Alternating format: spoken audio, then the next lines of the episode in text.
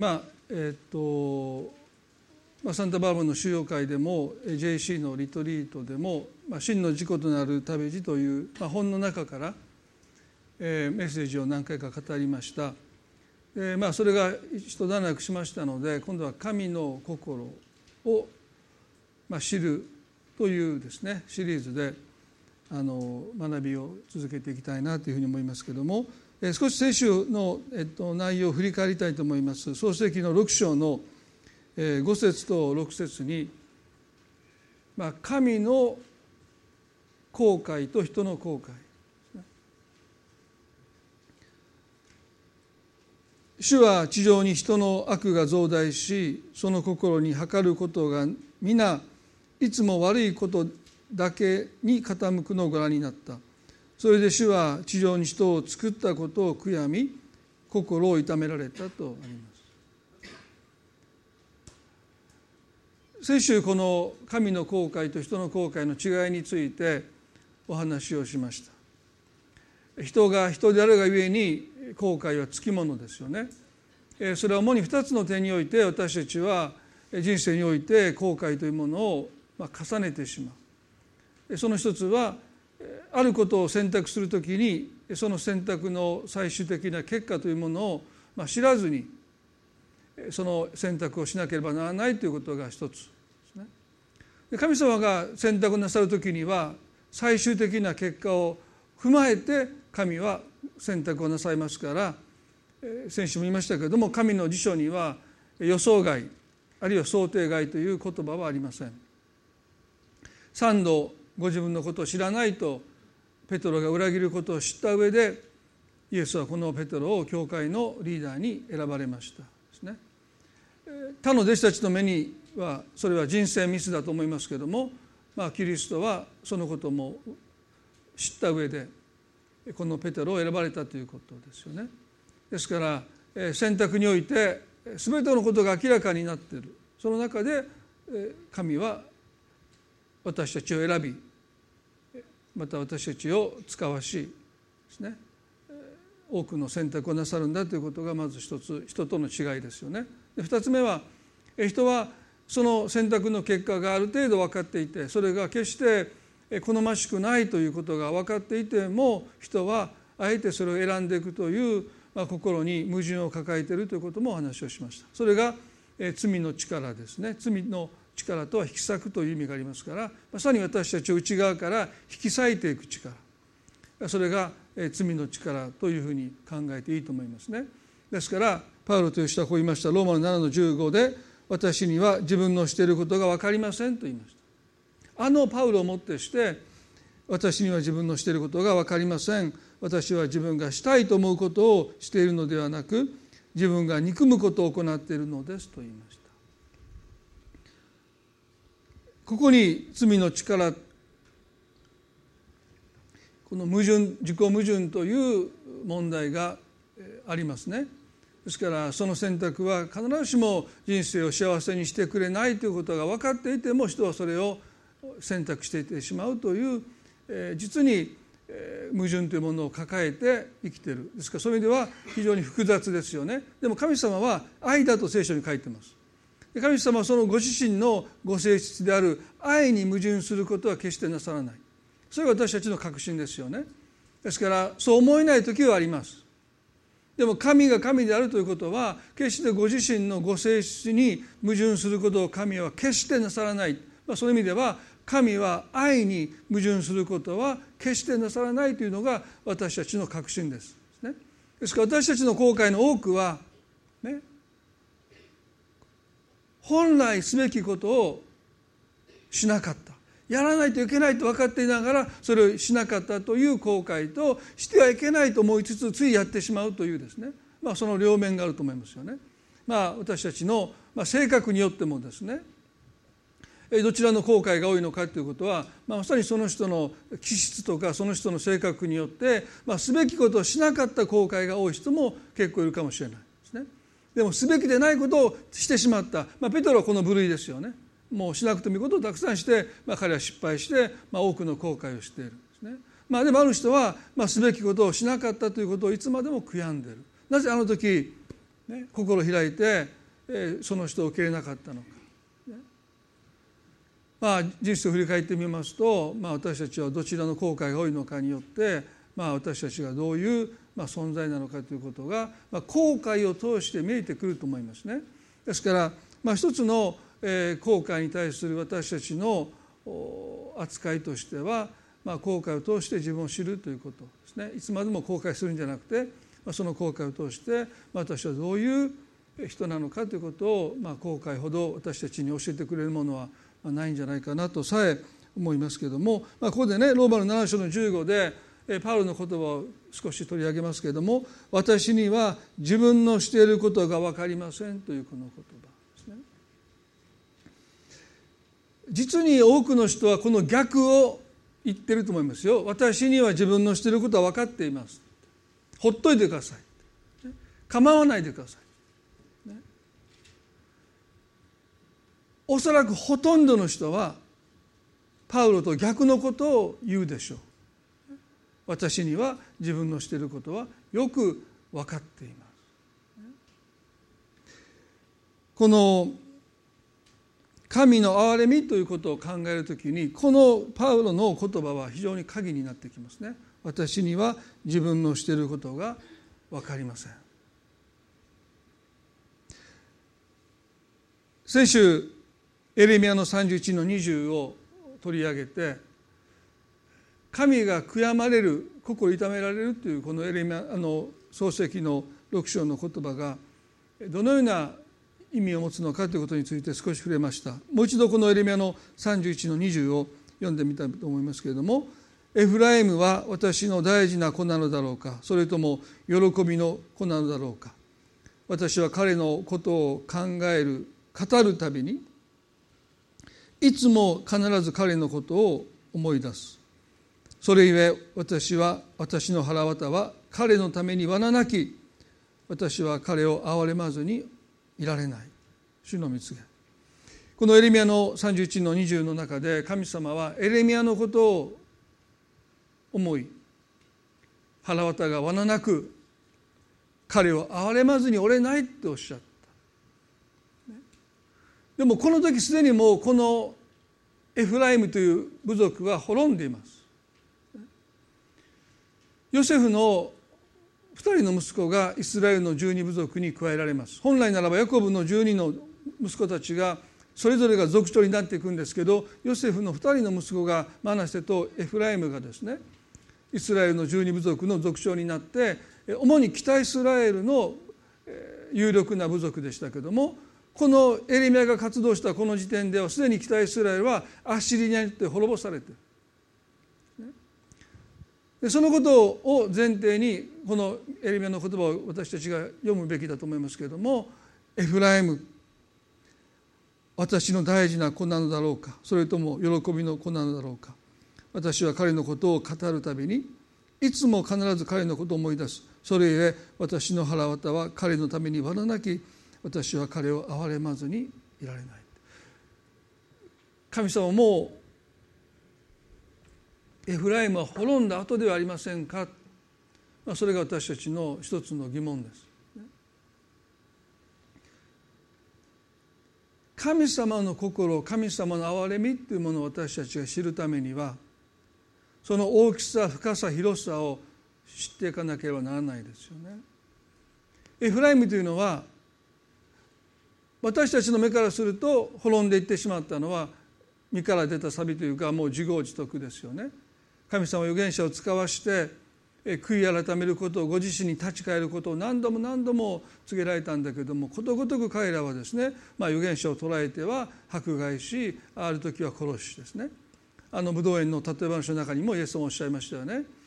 神様が貸し与えたその武道園農夫たちが働いて収穫の時に主人を使わすと彼らはですねその主人の使わしたしもべたちを捕らえては半殺しにしある者を殺しました。最終的にこの主人はですね一人息子を送れば敬ってくれるだろうと思って一人息子を使わしたんだけど農夫たちはその一人息子をですねあいつがこの土地の相続者だって言って、まあ、捕らえて殺してしまっ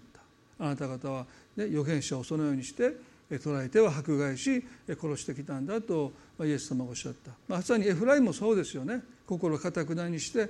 神様に再三の警告を無視して挙句に、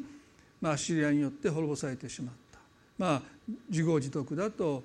切り捨ててもおかしくない。そのエフライムのために神ご自身が私の腹渡は罠なきですね。彼を憐れまずに折れないんだっておっしゃる。でこのユダヤ的な意味での腹渡っていうのは感情の源だと考えられていますよね。最も深いところにあるその感情のまあ泉というか源がですね。罠なくっていうのはもうまさに神様ご自身がご自分を制御できないぐらいにその悲しみに神ご自身が震えてる。揺さぶられてる。皆さん天地とこの万物を今もこうして保っておられる神様が、ね、不祥の息子と言ってもいいでしょう。もう反逆に反逆を重ねて、まあ、イザヤをもってすればもうあなたはもうねもう癒すところがないぐらいに、ね、もう反逆を重ねている。そのエフライムに対して神ご自身がですねもうご自分を制御できないぐらいに悲しみによってご自身が震えてる。ちょっと考えられないんですよね。この天地万物をご支配なさっている神ご自身が彼のために腹渡が割らなくってもうその神の存在の根源が揺さぶられてもうご自身を制御できないぐらいだってそれぐらいに神様はこのエフライムのそして人々のために深い悲しみを持ってもだえ苦しんでいてくださる。私たちはそんな神様のお姿をなかなか想像できないですね。あのゲッセマルの園のイエス様のあの祈りもその悲しみ苦しむ神の姿を私たちに示していますけれどもマタイの26の3638でこうがありますね。それからイエスは弟子たちと一緒にゲッセマネというところに来て彼らに言われた。私があそこに行って祈ってる間ここに座っていなさい。それからペトとゼバイダの子二人を一緒に連れて行かれたがイエスは悲しみもだえ始められた。その時イエスは彼に言われた。私は悲しみなまり死ぬほどです。ここを離れないで私と一緒に目を覚ましていなさい。弟子たちの前でイエスは悲しみもだえ始めてこうおっしゃった私は悲しみのあまり死ぬほどですとおっしゃったんですね。イエス様が大げさなことをしたってことは一度もないのでこの方の魂を押しつぶしその存在を消し去ろう消し去るぐらいのですねこの悲しみとは一体何なんだろうか。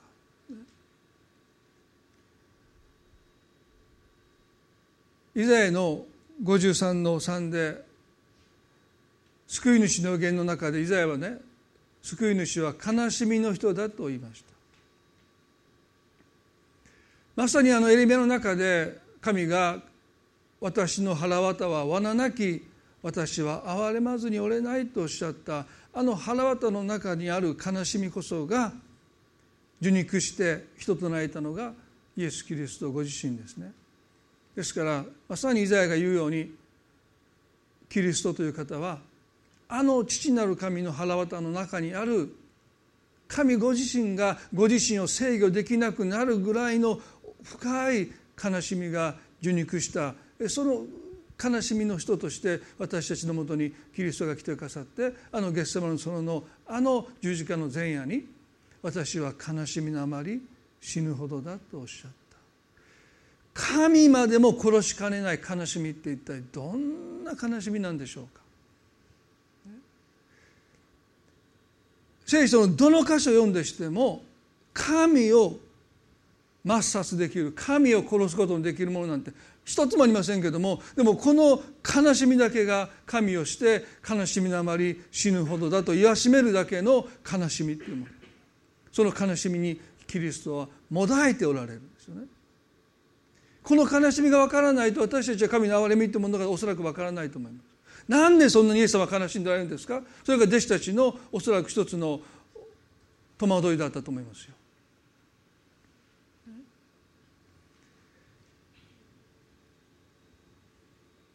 マルコの14の37でそれからイエスは戻ってきて彼らの眠っているのを見つけペトロに言われた「シモン眠っているのか1時間でも目を覚ましていることができなかったのか」とおっしゃった。なぜペトロとヨハネとですね彼らはヤコブは十字架の前夜悲しみもだえてある箇所では血のような汗を流しながら祈っているイエスの傍らで私と一緒に祈ってほしいとキリストに懇願されて十二弟子の中から3人が選ばれてこのゲストマンの園で祈りを要請されたにもかかわらず1時間も目を覚ましていることができなかった。まあたくさんの解釈がありますけれども一つはですね彼らはうすうすその悲しみの原因が自分たちの罪にあることをおそらく全部分かってないですよ当然。でもうすうす私たちの罪がキリストを追い詰めている。私たちの罪がこの方を苦しめている。キリストはご自分の罪のために苦しむことがありません。自分の罪のためにこの方が後悔なさることもありません。私たちの数々の罪をこの方が背負っていてくださって。この方が後悔する必要なんて全然ないのに。私たちに代わって後悔してくださって。私たちに代わって悲しみもだえていてくださる。その原因が自分たちの罪にあるということをうすうす彼らはどこかで感じながらあのイザヤの53の言葉人はこの方から顔を背けたと書いてます。弟子たちも悲しむキリストの姿を見るに耐えきれなくなってこの方から顔を背けていった。自分に嘘をつき始めた。この方が悲しんでいるのは自分たちのせいじゃない。皆さんね牧師をしていてイエス・キリストの十字架のあがない死とあがないがあなたの罪のためであったそんな話を聞いて反論される方のトップ3の一つがですね私はそれほどひどくないって。イエスという方に十字架で死んでいただかなければならないほど私はそんなに悪いことをしていないって。その答えがおそらく、まあ、私が聞いてきた中で、まあ、トップベスト3に入ってるんじゃないかな人は自分の罪がキリストをここまで追い詰めてここまで悲しみのあまり死ぬほどだと言わしめてるということにおいて私は関係ないと思いたい。人は自分の罪の大きさから顔を背けていくんですよね。その結果として彼らおそらく眠るという形で逃げていった逃避していったんだろうって彼らは眠ることによって自分の罪と向き合うことから逃げていきました。まさにイエス・キリストだけが目を覚ましてその罪の重さと向き合いながら苦しんでいてくださる、まあ、それが私たちの現実じゃないかなと思うんです。私たちだって自分の罪の重さというものをほとんど自覚しないでただ神の憐れみによって許されてるんじゃないかなそんなふうに思いますね。あのイザヤの53の4ではこう書いてますよね。誠に彼は私たちの名前を追い私たちの痛みになった。だが私たちは思った彼は罰せられ神に打たれ苦しめられたのだとどこか他人事なんですね自分のせいじゃない多くの人があのキリストの十字架を見てそう思ってるんですね。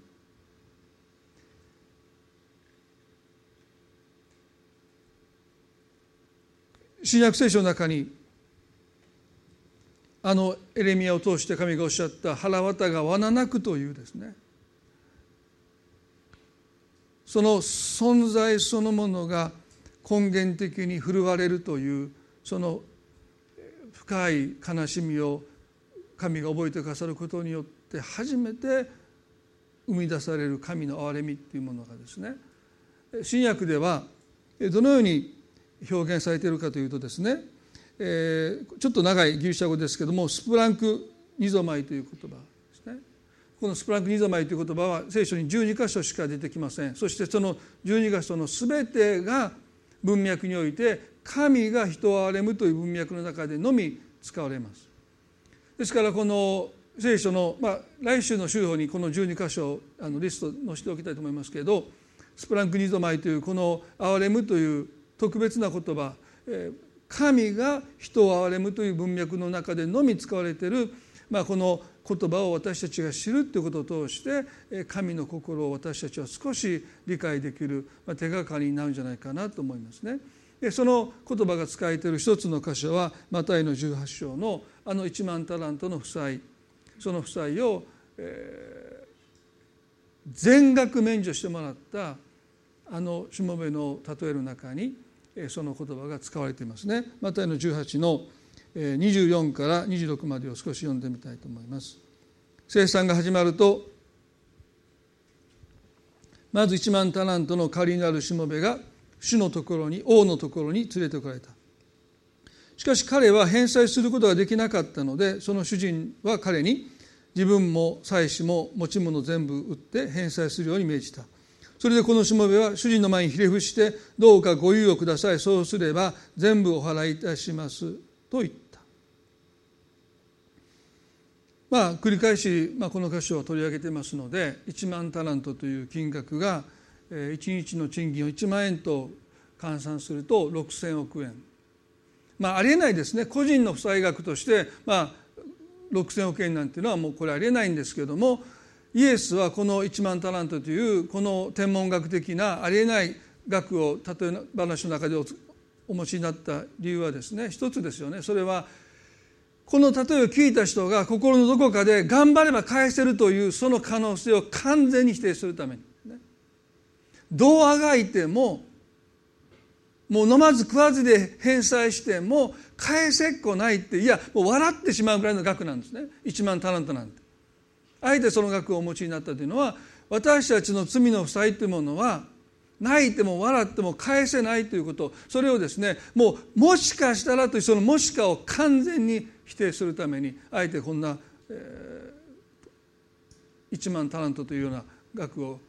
例えでイエスがお持ちになったわけですけれども、まあ、それはもう返せっこない。そしてこの例え話に出てくるこのしもべだって分かってる。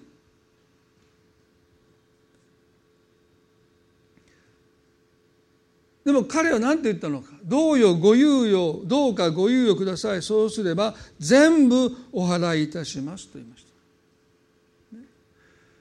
まあ皆さんこんな人が皆さんの人生に実際いたらどうですか？皆さんが何かを貸していてね。そしてもうそろそろ返してくれませんかって言った時ですね。どうかご猶予ください。そうすれば全部お払いいたしますっていう言葉に何の誠意のかけらも感じないとしたら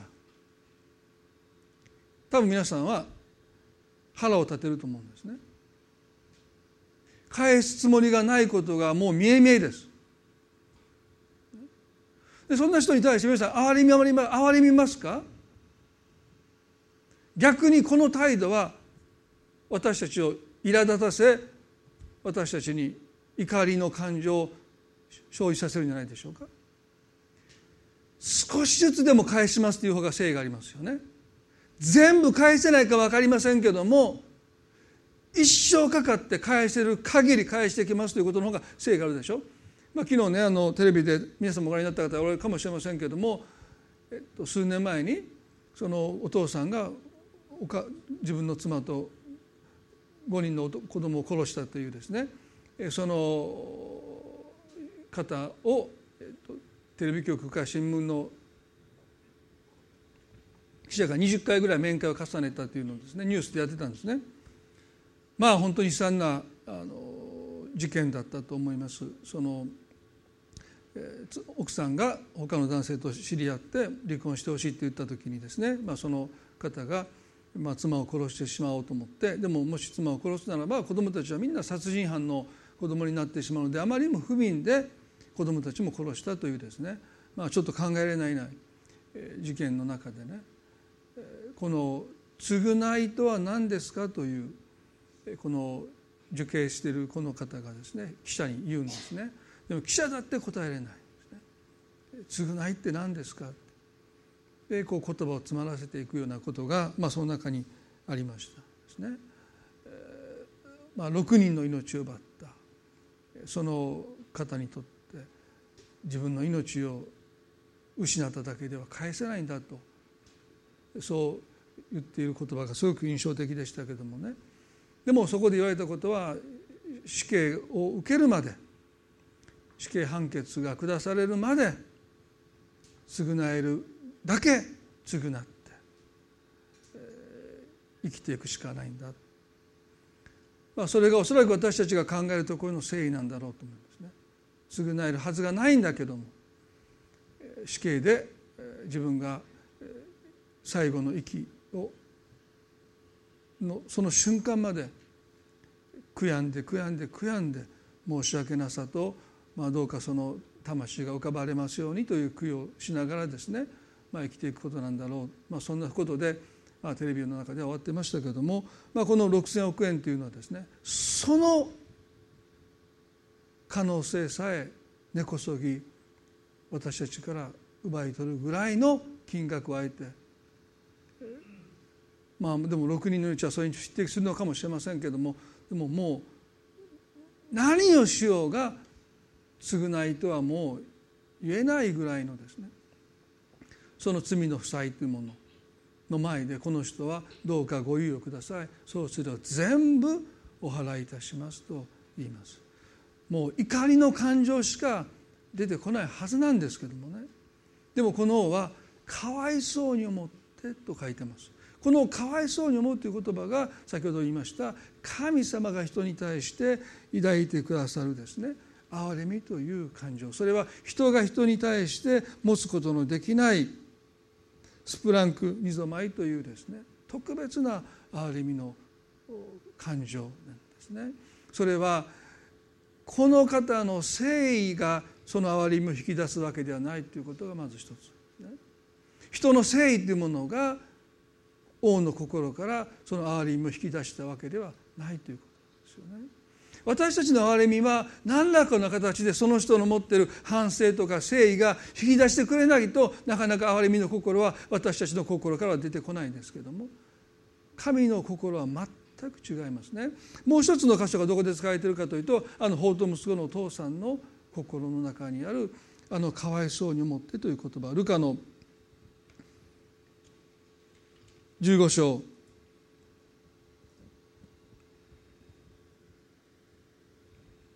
スプランクニゾマイという言葉はですねこの父が宝刀の末に帰ってきたその息子に対して抱いたあのかわいそうという憐れみです。ルカの15の19にはですねこの宝刀息子が食べるものに窮してもうここで飢え死にそうだということで父のに帰ってくる決心をした時にこう言おうと言って、まあ、予行練習をしましたよね。彼はこう言いました。もう私はあなたの子と呼ばれる資格はありません。雇い人の一人にしてくださいと言いました。なんと甘い考えでしょうね。雇い人の一人にしてください。それで何とかなると思ってる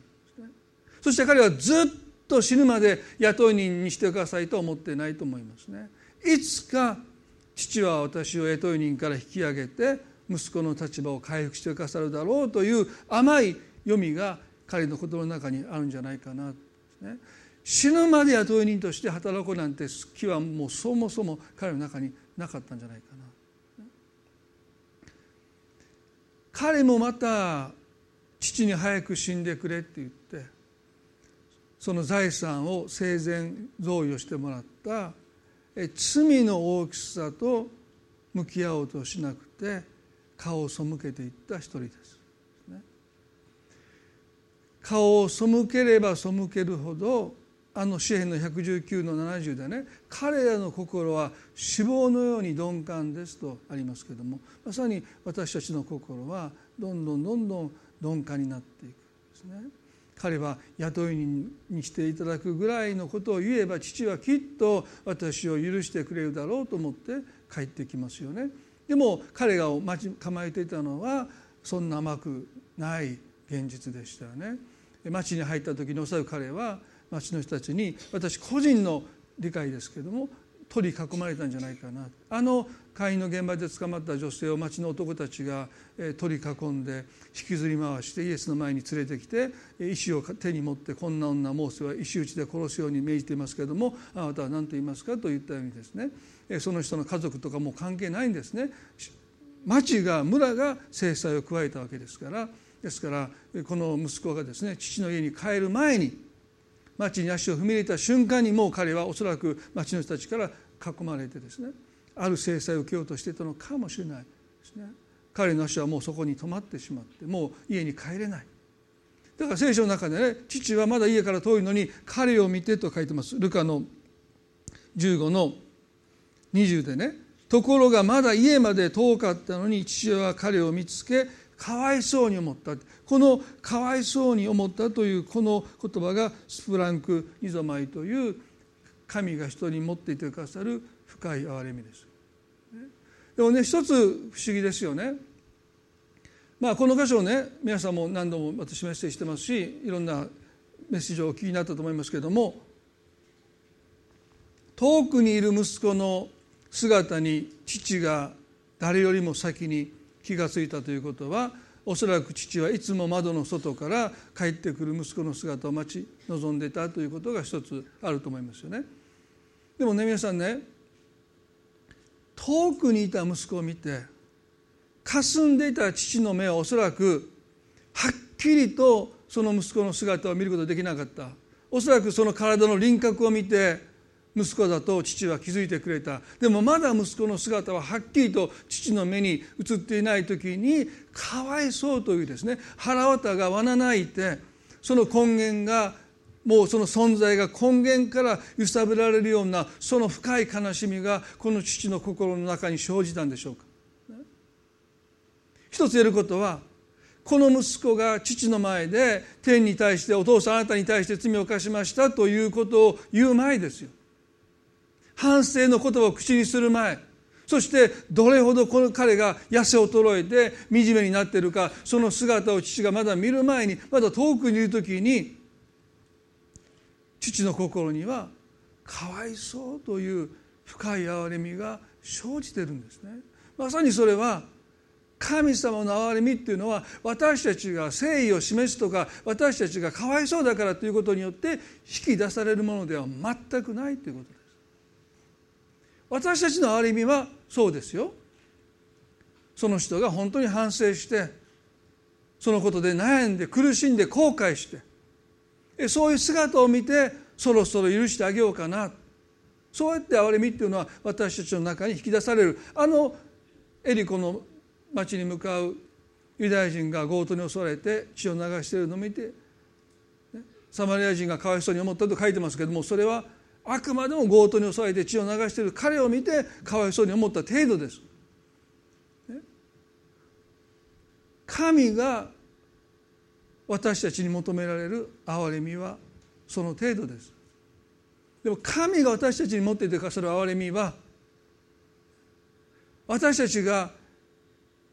神様に対して誠意を示したとか自分の罪のことで私たちが散々悩んで苦しんだからそんなこと全然関係ない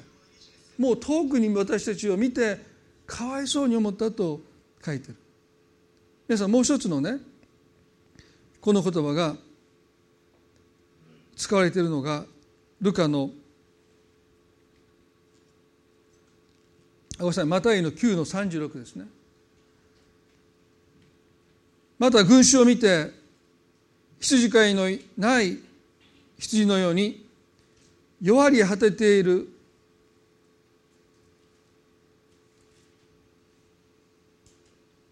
彼らをかわいそうに思われた。またイの9の36でまた群衆を見て羊飼いのない羊のように弱り果てて倒れている彼らをかわいそうに思われたって。このかわいそうに思ったという神の深い憐れみがよくわかるのはですね群衆はイエスが自分たちを見つめてくださっていることに気がついていません。イエスに憐れんでもらおうと思って彼らは誠意を示したところかね憐れまれるようなものをまだ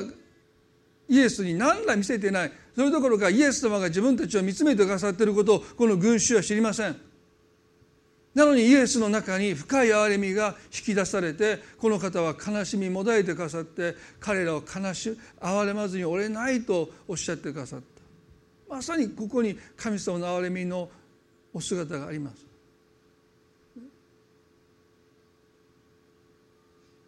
ローマの5の8ではしかし私たちがまだ罪人であった時キリストが私たちのために死んでくださったことにより神は私たちに対するご自身の愛を明らかにしておられます。私たちがまだ罪人であった時とあります。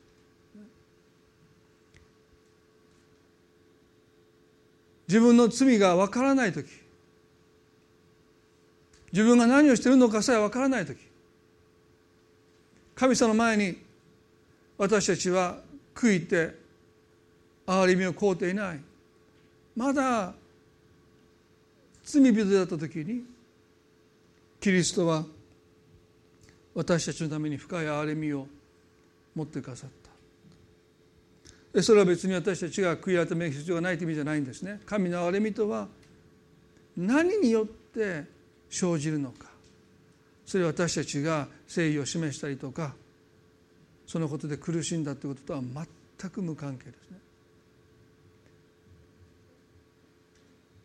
あの十字架のキリストのお言葉の中にその憐れみをがいかなるものなのかということを示してくれていると思いますね。最後にその箇所を読んでみたいと思いますけれどもルカの23の34ですね。イエスの7つの十字架の言葉 The last, last seven word of Jesus というよく言うんですね。イエス様が十字架の上で言葉にした7つのフレーズがあります。十字架にかけられて一番最初にイエスが口になさったのがこのルカの23の34の言葉ですね。一番最後は我が霊をあなたに委ねます父はあなたに委ねますとおっしゃって息を引き取ったけどもその最初の言葉がこうですね父よ彼らをお許しくださいこのキリストのこの十字架の前まで十字架の最初の言葉はこうでしたどうか私を許してくださいでしたどうか勘弁してくださいどんな虐待をついてね死ぬなんて怖くない。どうせ人は死ぬんだって遅かれ早かれ人は死ぬんだって言って自分の犯した罪のことも反省する様子もなくですね。十字架に釘付けされた囚人たちが口を揃えていったのがどうか私を許してください。もう勘弁してください。この十字架から下ろしてくださいというのが十字架の最後の最初の言葉でした。どんな人だって十字架に釘付けされた時に私を許してください。もう勘弁してくださいと祈った。でもこの方はこう祈られました。父よ彼らをお許しくださいと祈ってくださった。キリストは十字架の言葉最初の言葉を完全に塗り替えましたよね。あの十字架の上からキリストは私を許してくださいもう勘弁してくださいっておっしゃらないで父は彼らを許してくださいと祈られた。彼らとはもちろんキリストを十字架に追いやったユダヤの指導者や宗教家そしてローマの権力者たちですね。そしてイエスを十字架につけろと叫んだ群衆たちも含まれていますけれども私たちもそこに含まれていると聖書は教えますよね。そしてキリストが父なる神に許しを肯定かさったこの許しを肯定かさったその根拠としてイエスがおっしゃった言葉がこうですね。彼らは何をしているのか自分でわからないのです。彼らはもう十分反省しています。後悔しています。悔い改めています。嘆いています。苦しんでいます。だから許してくださいと祈ったんじゃない。彼らは自分で何をしているのかわからないんですって言ってくださった。この言葉に全ての人が含まれるんです。もし神の憐れみというものが私たちが自分の罪をどれだけ理解してどれだけそのことで苦しんでどれだけ反省したかに限定されるならばおそらく私たちはここにいないはずです。それが分かるのはもっともっともっと後であって私たちイエス様を信じる時に私たちは自分の罪の多さなんてこの罪がキリストをどれだけ苦しめたのか私たちはそれから顔を背けてきましたので分かりっこないんですよね。だからの十字架の上でこの許しがどこまで含まれるのか。それは自分の罪を自覚して自分の罪を悔いて反省した人たちだけではなくて自分が何をしているのかわからない人たち。すなわち全ての人を神が憐れもうとしてこの十字架の上で祈ってくださった、ね、この祈りはまさに神の憐れみの大きさです。深さです。広さです。そして私たちはこの憐れみによって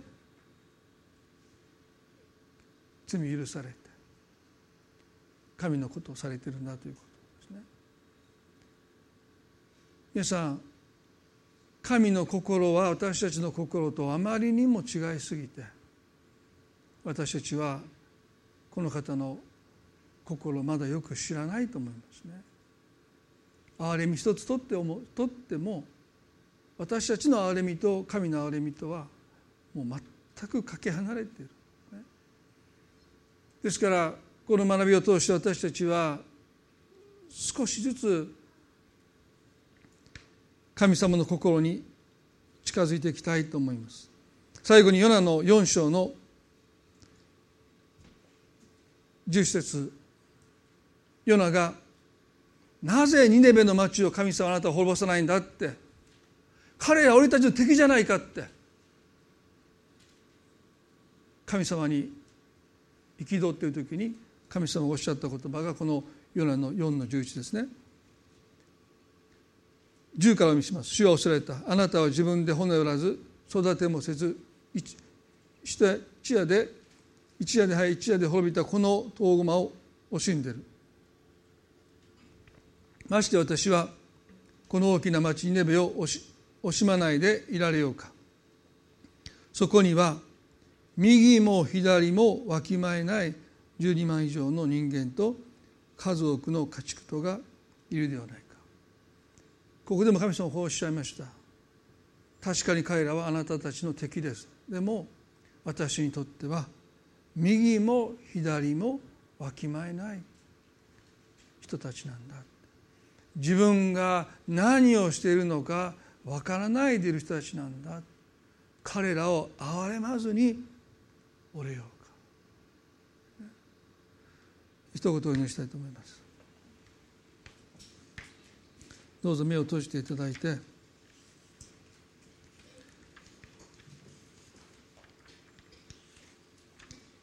恵み深い天の地の神様。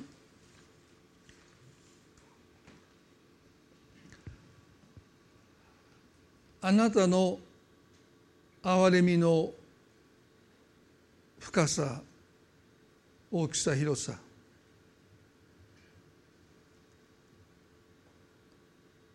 あなたがどのようにして私たちを憐れんでくださるの王が返せないのを知りながらどうかご猶予ください。そうすれば全部お払いいたします。雇い人なんかになれるはずがないのに雇いにしてくださいとそう言おうと帰ってきた息子。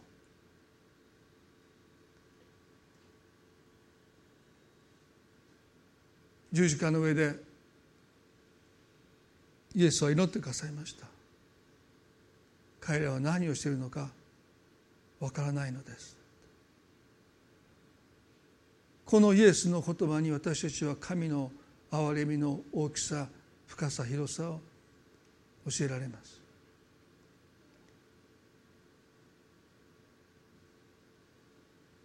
私たちが誠意を示したりとか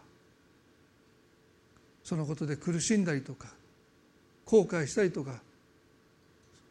それが決して悪いとは思いません。でも神の憐れみはただただ自分が何をしているのかわからないでいる。羊飼いのいない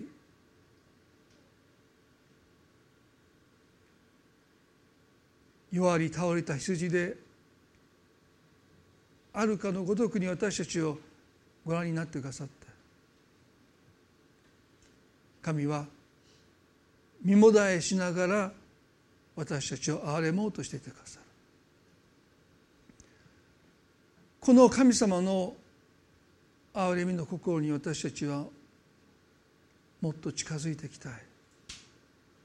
その憐れみで私たちが一人一人がその憐れみの中に含まれていること。神がそのようにして私たちを憐れんでいてくださること。そのことをますます私たちが知ることができますように。私たちの祈りはただただ主よ憐れんでください。主よ憐れんでください。この憐れみの中に課される一人一人でありますように。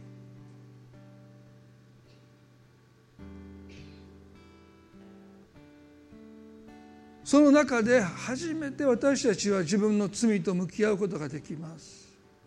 顔を背けてきた。でもその憐れみの中で私たちは自分の罪の重さを知り深さを知り心を砕かれてきます。そしてその砕かれた心にキリストの愛が染み渡っていきます。主を憐れんでください。神様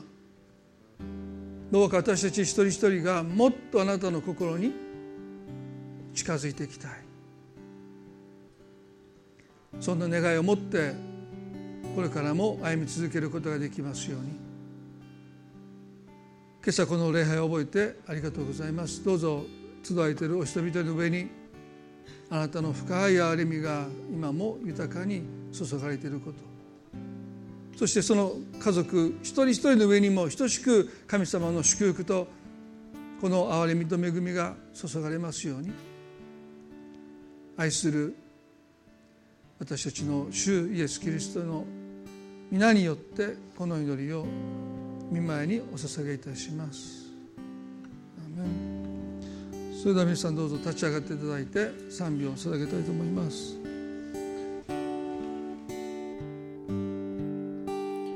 感謝します。十字架の代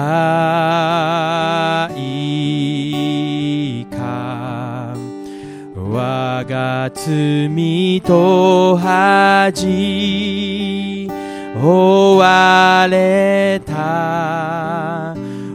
驚く愛。感謝します。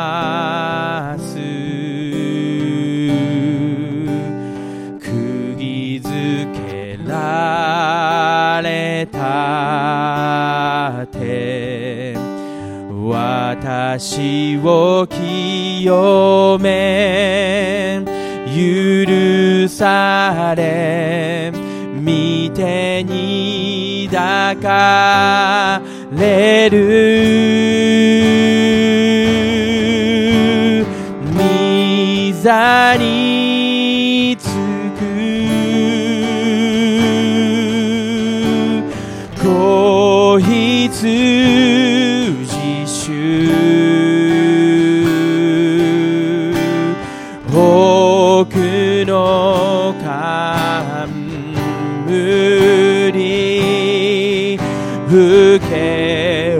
納める。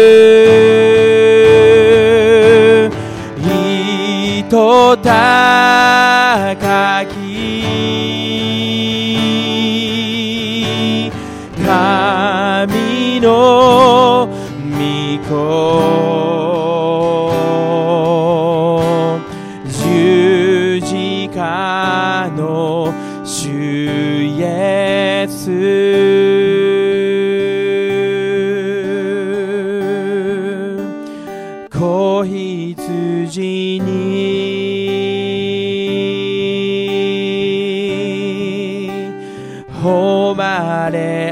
あれ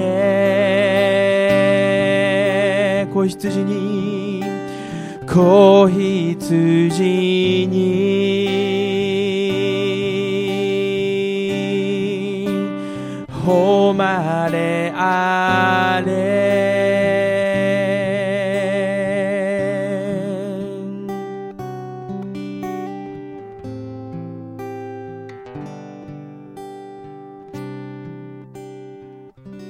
最後に短く祈りたいです。パウロは言いました私には自分のしていることが分かりません。これが主よ憐れんでくださいという祈りの根っこにある彼の砕かれた告白ですよね。私には自分のしていることが分かりません。人の目に正しい道があるけれどもその先には滅びが待ってるんだとも書いてありますね。どうか少なくても私たちはこのパウロの告白を持って日々神の憐れみに生かされるそのような歩みをしていきたいと思います。皆さんの中でね本当に今日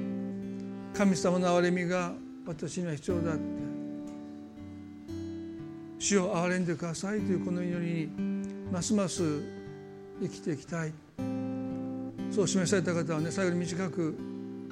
祈りたいと思います。心の中でぜひ祈ってください。神様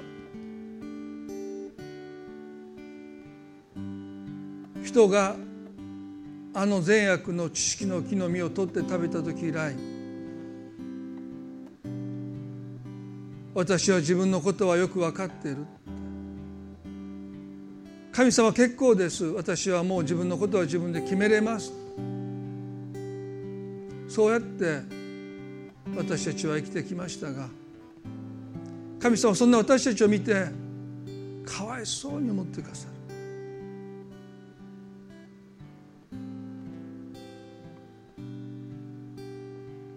私には自分のしていることが分かりません。主を憐れんでください。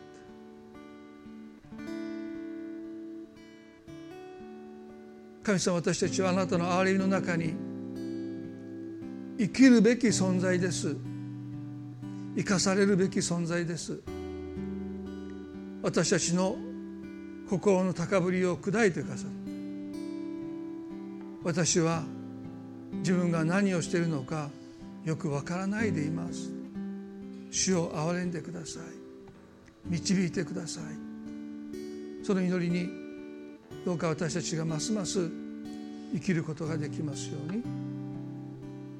愛する私たちの主イエス・キリストの皆によってお祈りいたします。